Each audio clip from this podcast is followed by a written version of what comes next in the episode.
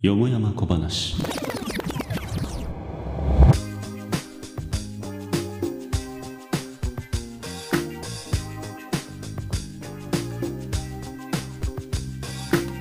仏上騒然外談公説話題に事欠かない情報社会どこかで生まれてはやがて消えゆく世間話の数々今宵も誠よもやま話に花を咲かせてはみませんか？はい。ということで始まりました。よもやま小話。プレゼンターのまこです。このポッドキャストは、ポッドキャスト番組、ポケットに沼をこよなく愛する男ことまこが、この世に溢れるよしな仕事をのらりくらりと語り明かす公式裏番組です。さて、皆さんマスク外しましたか？まこはね、結構外そうと思いまして、えー結構外して日々過ごしております。何でしょうね、この数年ぶりに布越しでない空気っていうのを外で吸うという行為がこんなにもね、え開放感とそして心地よさをね、与えてくれるとは到底ね、想像もつきませんでした。やっぱね、あの、なんだろう、自然ですよね。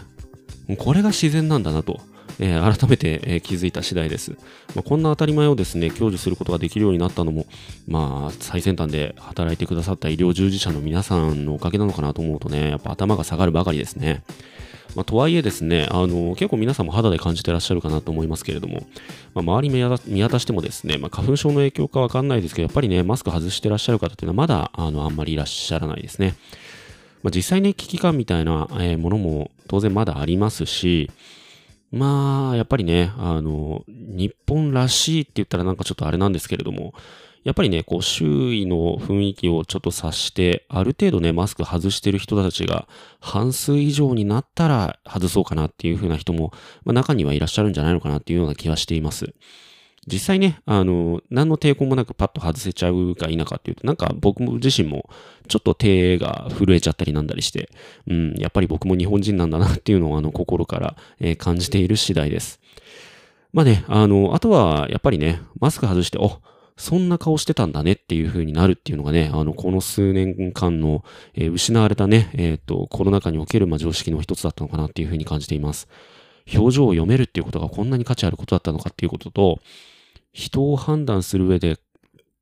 鼻から下って結構大事なんだなっていうことですね。えー、鼻から下見てないだけでこんなにね、印象違うんだなっていうのをすごい感じました。まあ、マコも同時にね、そう思われてんだなと思うと、なんかちょっと戦々恐々としながらも、えーやはり今日もマスクをちょっと外して、えーお散歩に出かけております。さ、えーそんなわけでね、本日もよもやま小話、参りましょう。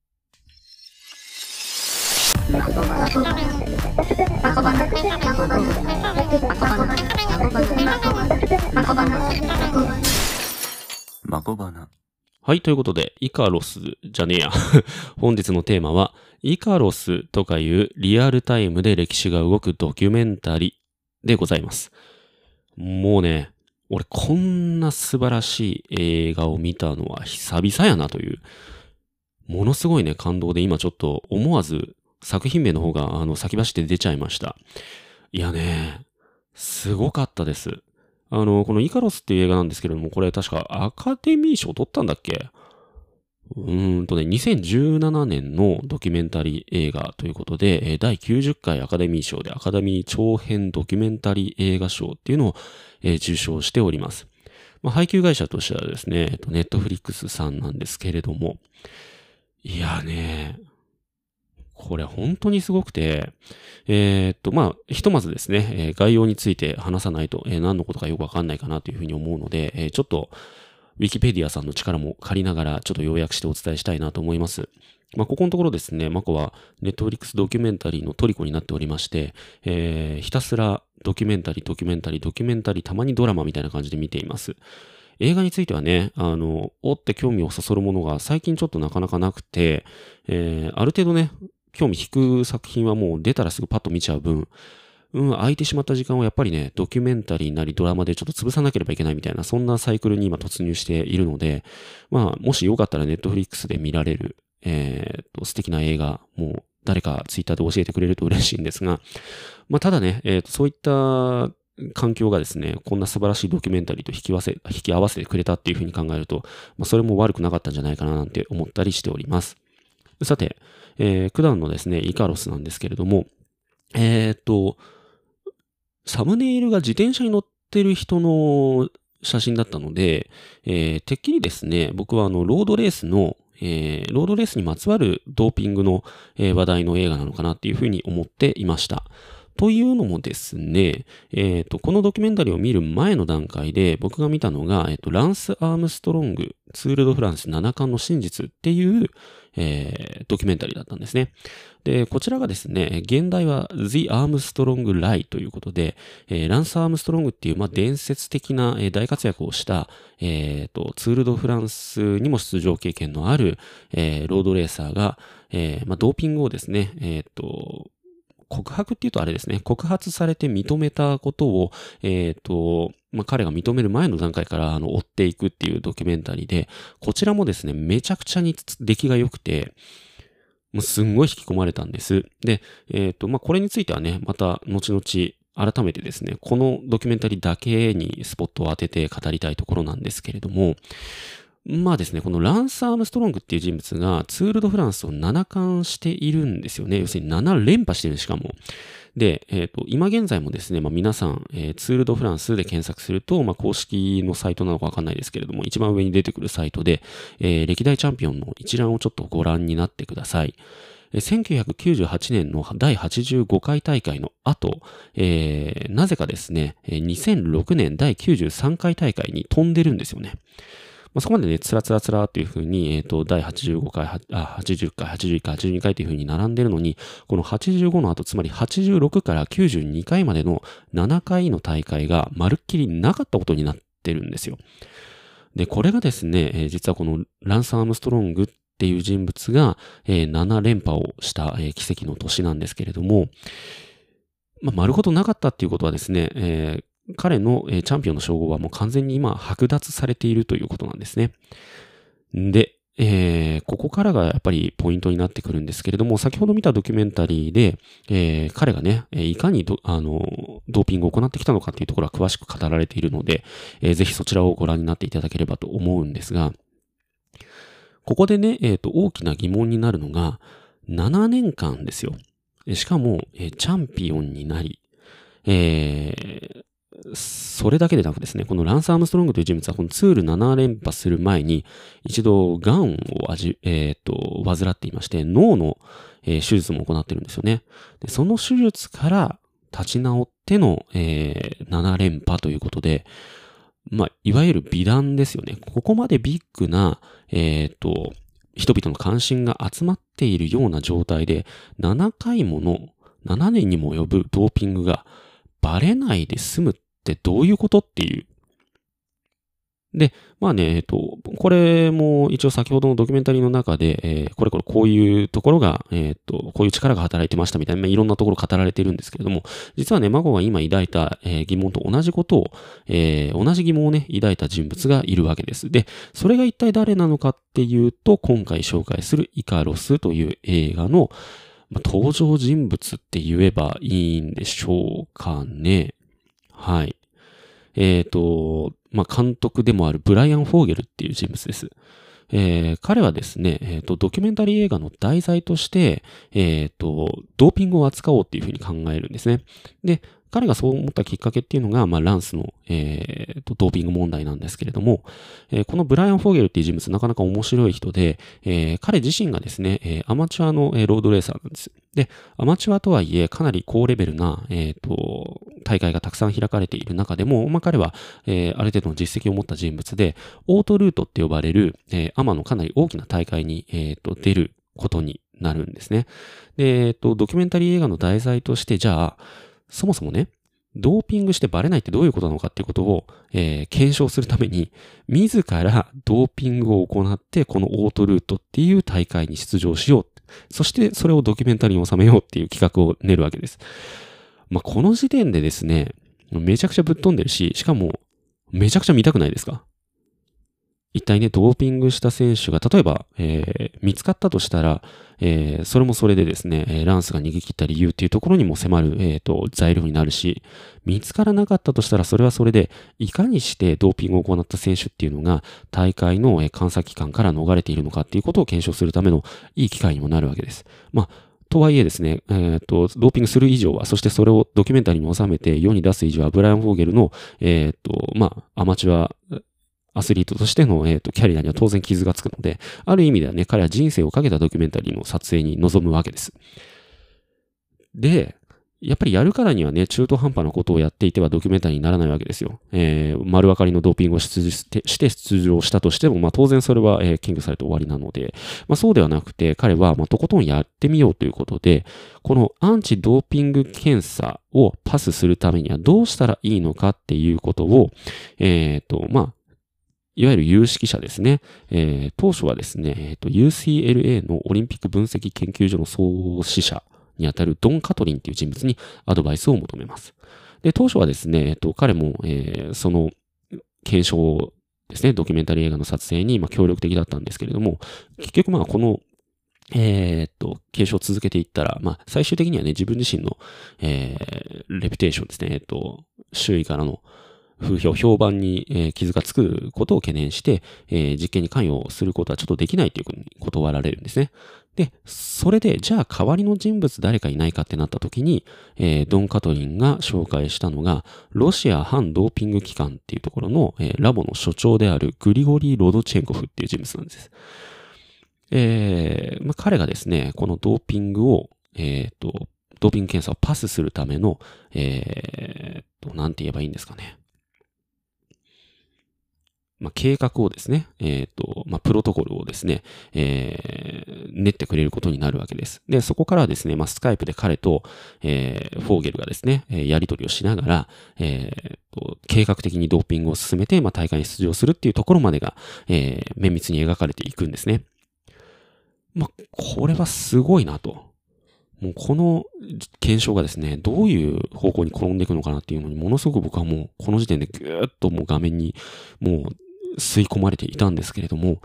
イカロスというこのドキュメンタリー映画のすごいところはまさにここからなんです。おそらくなんですけれども、この時点でこの映画は多分このまま企画通りに進んでも結構な成功を収められたと思うし、面白い作品にはなったと思う。で、実際マコもですね、えっと、この後の展開予想外なんですが、えー、このまま流れていったドキュメンタリーも、えー、改めて見たいなっていうふうに正直思いました。で、ただですね、えー、この後、まあ、実際に彼は、えー、フォーゲルはですね、大会に出るんですが、えー、途中で、えー、マシントラブルなどもあり、え、思ったような、え、結果を得ることはできなかったんですけれども、ところがですね、実験の最中ですね、えっ、と、2014年のソチオリンピックで、ロシアが国家主導でドーピングを行っていたということをすっぱ抜く、えー、ドイツの公共放送が、えー、と流れることになります。そして、その報道がまあ世界に与えた衝撃がでかかったんですけれども、その中で当然それに関わっていたとされた重要人物、ロドチェンコフがですね、えー、急遽、ロシアという国にですね、命を狙われることになります。フォーゲルからしたら、これめちゃくちゃ度肝を抜くようなあの驚きの事件で、まあ、まさにですね、彼自身が自分自身のドキュメンタリー映画制作のために、えー、コンタクトを取っていた人物が、急にですね、えー、事件の渦中に置かれ、かつ、えー、国に追われるような立場になるっていうような、え、そんなね、驚きの展開になってくるわけです。ここからはですね、当初、ね、このドキュメンタリーが検証しようとしていた、えー、と、ドーピングをどうやってパスするのかっていう検証ではなく、このロドチェンコフを中心に、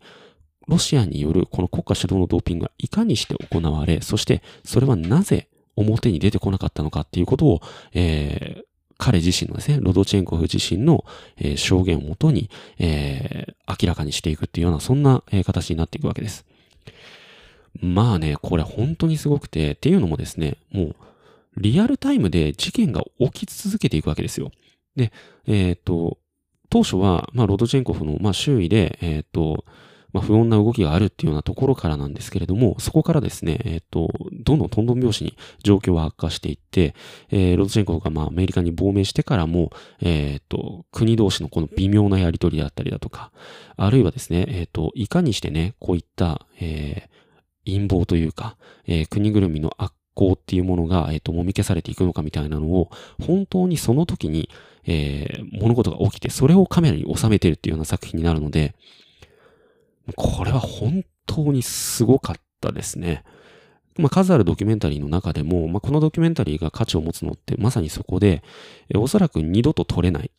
で、実際にその時、その場に居合わせた彼らだからこそ撮れるし、彼らじゃなかったら絶対に成し得ないし、しかもそこには、いわゆる運ですよね。えー、まあ、運って言ったら何とも言えないんですけれども、巡り合わせ、数奇な巡り合わせによって、えー、極めて、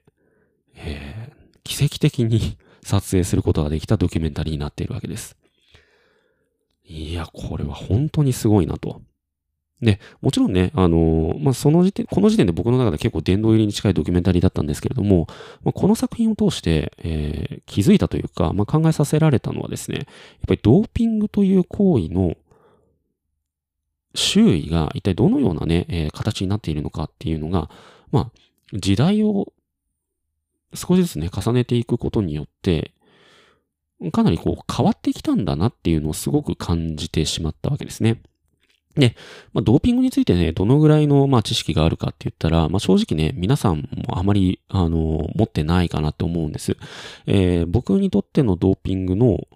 知識っていうのは、大体ですね、中学校だったり高校等学校とかで、えー、保健体育の時間に、まあ、学んだぐらいの知識しかなくて、まあ、イメージとしては、えー、記録を狙う、えー、アスリートたちが、まあ、誘惑に負けてじゃないですけれども、えー、一時的に、まあ、薬物の力を使って、えっ、と、力を底上げして、えー、そして、えー、メダルを取りに行くみたいな、まあ、結果のために、えー、不正を行うっていう、まあ、まあ、もうその、ものすごく単純なね、えー、構造が、図が頭に入っていたわけです。で、基本的には、ま、そこは何も変わってはないとは思うんですね。最終的にドーピングを行うのは選手だし、えー、ドーピングによって、え、アンフェアなプレーをするのは選手なわけです。ま、ところがですね、やっぱりこの部分の理解っていうものが、やっぱりね、こう社会だったり世界の変化によってだいぶ変わってきてるんじゃないのかなっていうふうに思いました。で、まあ、なぜドーピングが起きるのかっていうところからまずスタートしていくと、やっぱりね、個人のメダルへの渇望っていうところがあるのかなっていうのは、このイカロスの作品を見ていても、えー、前半部分では、まあ、そういった、えー、認識がより強まりました。というのもですね、えっ、ー、と、フォーゲル自身も、え、結構まあ年齢を重ねてきているので、え、肉体年齢のね、えっ、と、が重なっていくことによる、まあ、体力の減衰みたいなものを、え強く感じています。まあ、おそらくなんですけれども、みんなありますよね。ああマコもですね、だいたい30超えたぐらいの時に、まあ、いつも通りね、朝早起きして、えー、職場に向かう電車、ね、肩ごとーんと揺られながら、ああ、今日もちょっと混んでんなーなんて思って、手すりに捕まってですね、えー、釣り場ですかね、えー、釣り革に捕まって、こう、肩ごとーんって揺れてたんですけど、ふっとですね、えっ、と、視界に収まった自分の手を見るとですね、なんか誰の手かわからなかったんですね、一瞬。で、まあ、ほんの一瞬ですから、まあ、次の瞬間には、あ、これ自分の手だなって認識したんですけども、なんでそう思わなかったかっていうと、思った以上にシワが克明に見えたんですよね。あれと、俺の手ってこんなだったっけ？みたいな。こういう経験ありません？あとはやっぱり息切れが早く来るとか、ね、えー、体がもう年々硬くなって、えー、まあ、全然ちょっと前屈できなくなったりとか、まあ、いろんなところで結構変化っていうのは感じていくし、で、多分身体イメージが一般人に比べて鋭敏なアスリートたちにとっては、そういった微細な体の変化っていうのは、我々一般人からは到底想像つかないレベルで、かなりね、あの、明確に感じているんじゃないのかなっていうふうに思います。いわゆるね、この年齢の壁というもの。えー、次はですね、えアスリートとしての、要は、え個人の力量としての壁。えー、どんなにが、あとはまあ、やっぱりそうですね、世代の壁っていうのもあるんじゃないのかなっていうふうに思います。特にね、えっ、ー、と、アスリートになったからにはやっぱり金メダルが欲しいと、えー、いわゆる栄光のね、一瞬だと思うんですけれども、ところが、同世代にね、自分よりすごい人がいれば、どんなに突き抜けようとしても、やっぱり1位にはなれないわけですよね。まあ、そういった様々な障壁が目の前に立ちはだかった時に、アスリートたちはま手を汚してしまうのではないかっていうふうに、まあ思っていたし、イカロスを見ても、イカロスの前半部分を見ても、まあ、同じくそうなんだろうなっていうふうに思いました。で、実際まあそういった形でね、え、ドーピングを行う選手っていうのはいるのかなっていうふうに思うんですけど、ところが、やっぱりね、世の中が変わっていく過程の中で、このドーピングにまつわるというか、ドーピングドーピングに関わる周囲の環境というものも大きくやっぱり変化しています。で、これ一体何が変わったかっていうと、やっぱり WADA ですかね、えっ、ー、と、ワールドアンチドーピング、えー、エージェンシーですね。えっ、ー、と、まあ、世界反ドーピング委員会ですか？えー、だとか、えー、あと他にもなんか、えっ、ー、と、ドーピングに関する、えー、様々な、まあ、団体さんがいるらしいんですけれども、そうやってね、監査機関っていうものが、まず発足する。で、さらに、検出精度が上がってくるってなってくると、アスリートだってバカを見たくないから、そうやすやすとドーピングすることなんてできなくなるわけですよ。まあ当たり前ですよね。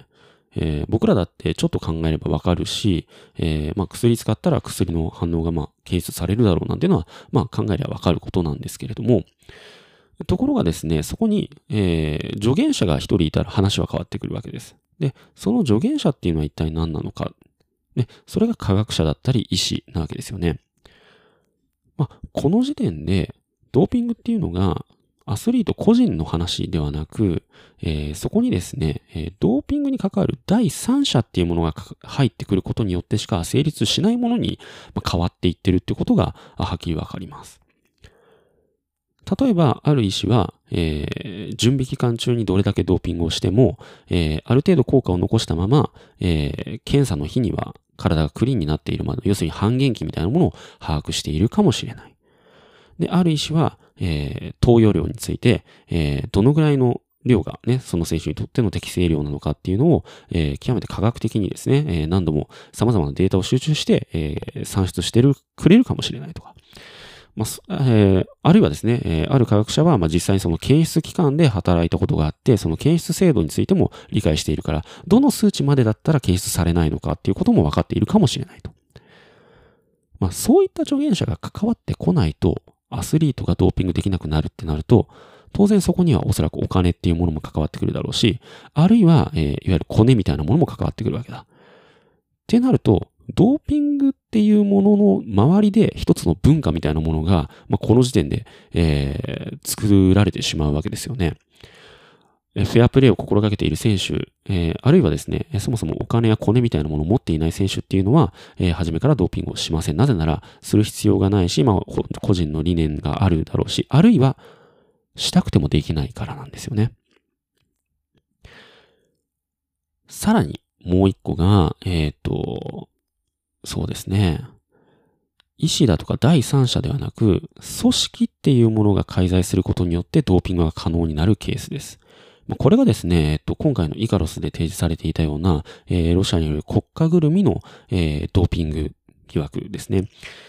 例えば、アスリートが、えー、ドーピングをしたとしても、その後の検出機関に、えっ、と、何かしらグルだったり、あるいは潜り込むことができる人物がいたりだとか、あるいは、えー、検体になる尿をすり替えることができたら、初めからもはや、えー、検出自体できるはずがなくなるわけで、この時点でね、ドーピングし放題になってしまうわけですよね。だアスリート個人の力では解決できなかったことっていうのが、第三者だったり、組織っていう大きなね、えっ、と、力が働くことによって、まあ、できるようになっているわけです。うん、できるようになってくるっていうとちょっと微妙ですね。えー、個人ではなし得なくなった代わりに、大きな力が必要になったっていうふうに言った方がいいんでしょうかね。まあ、やっぱね、こういう話が出てくると、フェアプレーって、ますます難しくなってくるよな、っていうふうにちょっと思っちゃいますね。で、ランスの話にちょっとお話を戻していくと、実際ね、えっ、ー、と、ロードレースの世界では、ドーピングの問題っていうのが、まあ、他の競技ももちろんある程度あったのかなっていうふうには思うんですけれども、えー、結構ね、あの、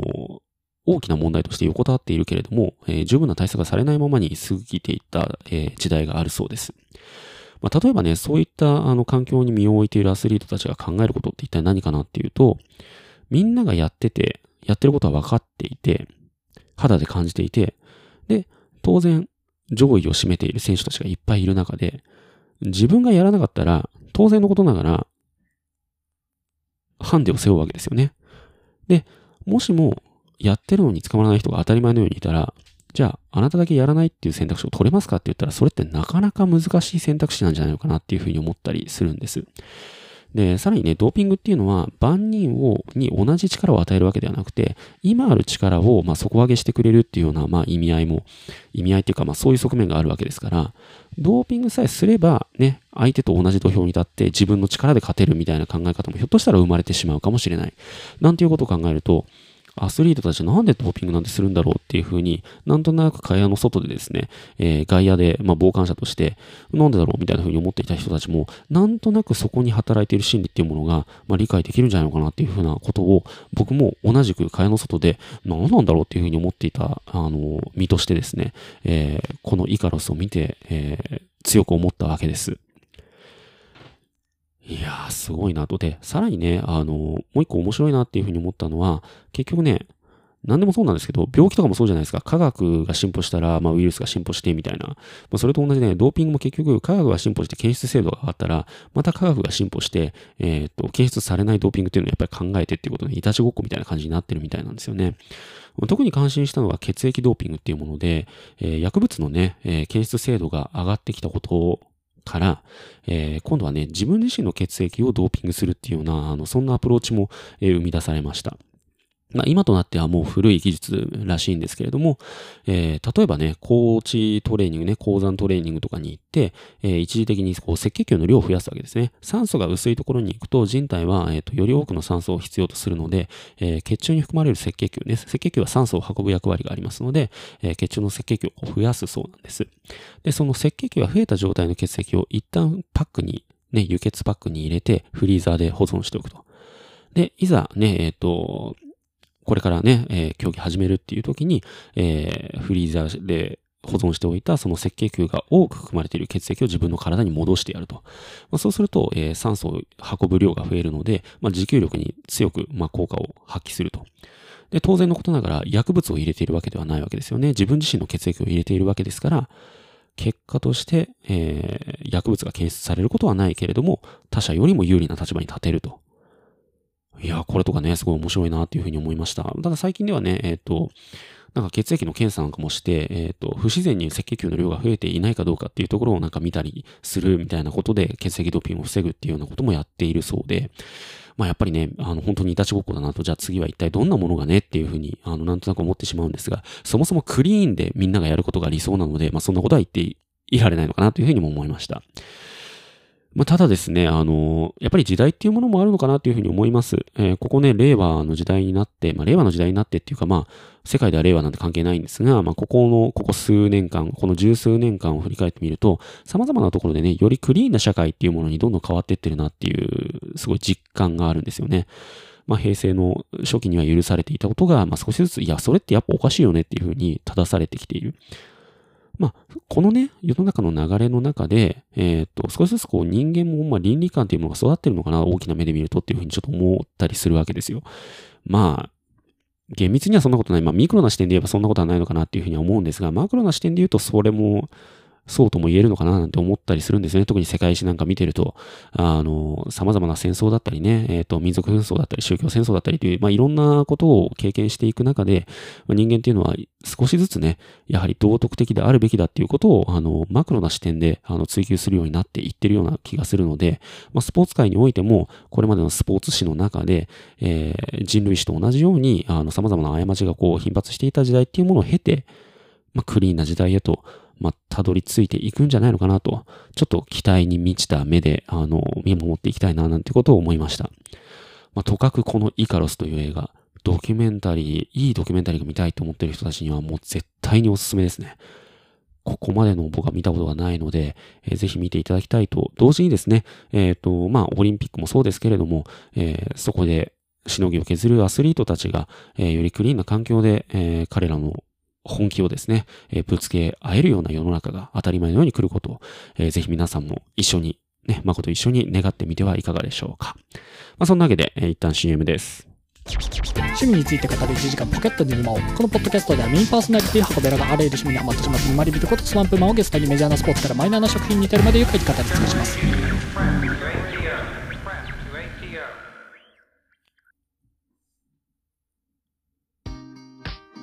さて、愉快な CM の後はエンディングトークです。いやー、結構熱が入ってたんでね、今日は普段よりもちょっと圧強めで、え語ることができたかななんていうふうに思っていますが、どうもね、あのー借りてる部屋で、えー収録しているとですね、ちょっと周囲が気になって、いつもなんかひそひそ話みたいになっちゃうんですね。ちょっとここのところ特にその傾向が強くて、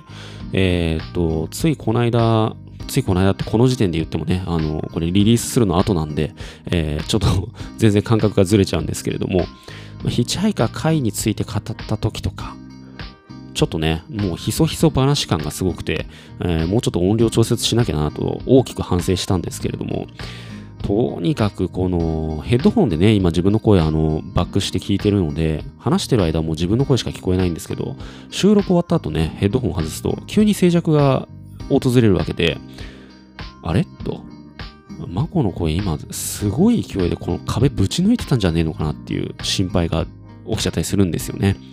でね、あのーポッドキャストであの他の番組さんとか聞いたりとかするんですけれども、まあ、そうするとね、ものすごく生き生きと喋っておられて、まあ、笑い声とかもね、えっ、と、大きもう大きく笑ってて、ああ、元気いいね、最高だな、楽しいなっていうふうに思うのと同時に、